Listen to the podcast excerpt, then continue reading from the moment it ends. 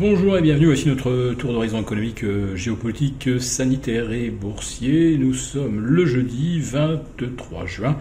Et pour comprendre comment tourne la planète finance, c'est sur la bourse au quotidien et nulle part ailleurs. Et l'épisode du jour s'intitulera Après des marchés sous substance, euh, des marchés sans substance. Il y a à peine 15 jours, le CAC 40 caracolait au-delà des 6600 points c'est-à-dire euh, des niveaux que l'on observait un an plus tôt, fin mai 2021, lorsqu'il y avait une croissance de 6,5 à 7% anticipée, pas d'inflation, une inflation contenue en dessous des 2%, les bénéfices des entreprises connaissaient une accélération euh, spectaculaire et les banques centrales arrosaient, arrosaient à la grande lance à incendie. Et euh, un an plus tard, avec 8% d'inflation, une croissance euh, évaporée et des entreprises qui vont réviser à la baisse leur euh, estimation de bénéfices et de marge, eh bien le CAC 40 était toujours à 6006. Voilà, c'est vraiment ce qu'on appelle des marchés sous substance. Et puis, et puis bah, arrive ce qui devait arriver, les, les marchés, les indices ont plongé. Et on retrouvait le CAC euh, en matinée vers 5850, sur les mêmes niveaux que le 7 mars dernier.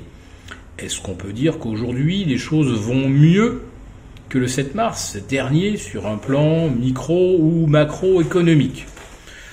La réponse, euh, vous la subodorez. Euh, les entreprises ne vont pas tarder à réviser euh, leurs prévisions. Nous serons cela à partir du 9-10 juillet prochain. On a peut-être encore 15 jours de répit. Nous avons des marchés obligataires euh, qui enfin euh, voient leur rendement se, se, tasser un peu mais on nous dit que c'est pas bon signe, euh, que ce tassement c'est la preuve qu'on anticipe de la récession. Et puis vous avez bah, le pétrole qui retombe sous les 107, qui sort de son canal ascendant moyen terme. Et là aussi on nous dit bah c'est à cause de la récession. Et ça non plus, le message n'est pas bon. Alors si vraiment le message n'est pas bon, euh, pourquoi le CAC se maintient-il entre 5850 et 6000 euh, s'il n'y a pas de bonnes nouvelles, euh, on devrait entamer une nouvelle étape à la baisse. Mais en fait, on s'aperçoit depuis dix jours que ce marché donc n'a plus aucune substance. On termine des séances à 2,5, 3 milliards d'euros échangés.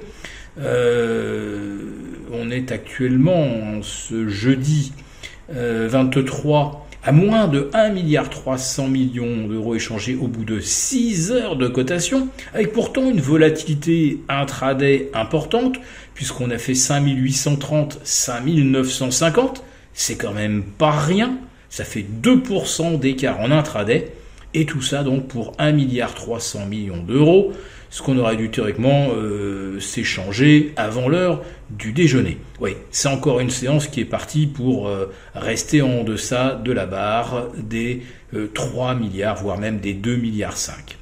Alors, pourquoi le marché ne baisse-t-il pas? Bah, Nous avons notre petite idée, notre petite idée là-dessus.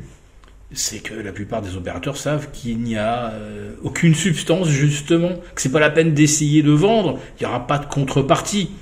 Donc, euh, effondrer le marché aujourd'hui ou l'effondrer demain, bah, euh, si on peut patienter un peu avant que le CAC s'enfonce vers 5005, c'est peut-être euh, toujours ça, des séances, peut-être une ou deux semaines de gagner pour alléger un peu les portefeuilles au fil de l'eau. Et en cas de rebond, pourquoi pas vers les 6150, voire le gap des 6177. Voilà, on, gagne du temps euh, et on espère, même plus un, miracle puisque euh, la Fed a enterré nos derniers espoirs euh, hier. Oui, elle va bien combattre l'inflation. Oui, le risque de récession est élevé et bah, la Fed l'assume.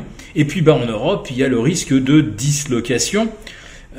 La, BCE nous a promis il y a un peu plus d'une semaine maintenant euh, un outil magique euh, pour euh, réduire les écarts entre les, dettes du Sud et les dettes du Nord, entre les pays frugaux et les pays cigales, mais on ne sait pas du tout pour l'instant à quoi correspondra cet outil. Alors on nous parle d'une sorte de PEPP ciblé, mais un PEPP c'est de la planche à billets. Donc si on fait ça, euh, on, relance probablement, probablement l'inflation. Et puis est-ce que les Allemands vont être d'accord pour qu'à nouveau la BCE n'achète que des dettes espagnoles, italiennes, portugaises, grecques, et vende peut-être même la dette allemande, ce qui fera monter les rendements en Allemagne?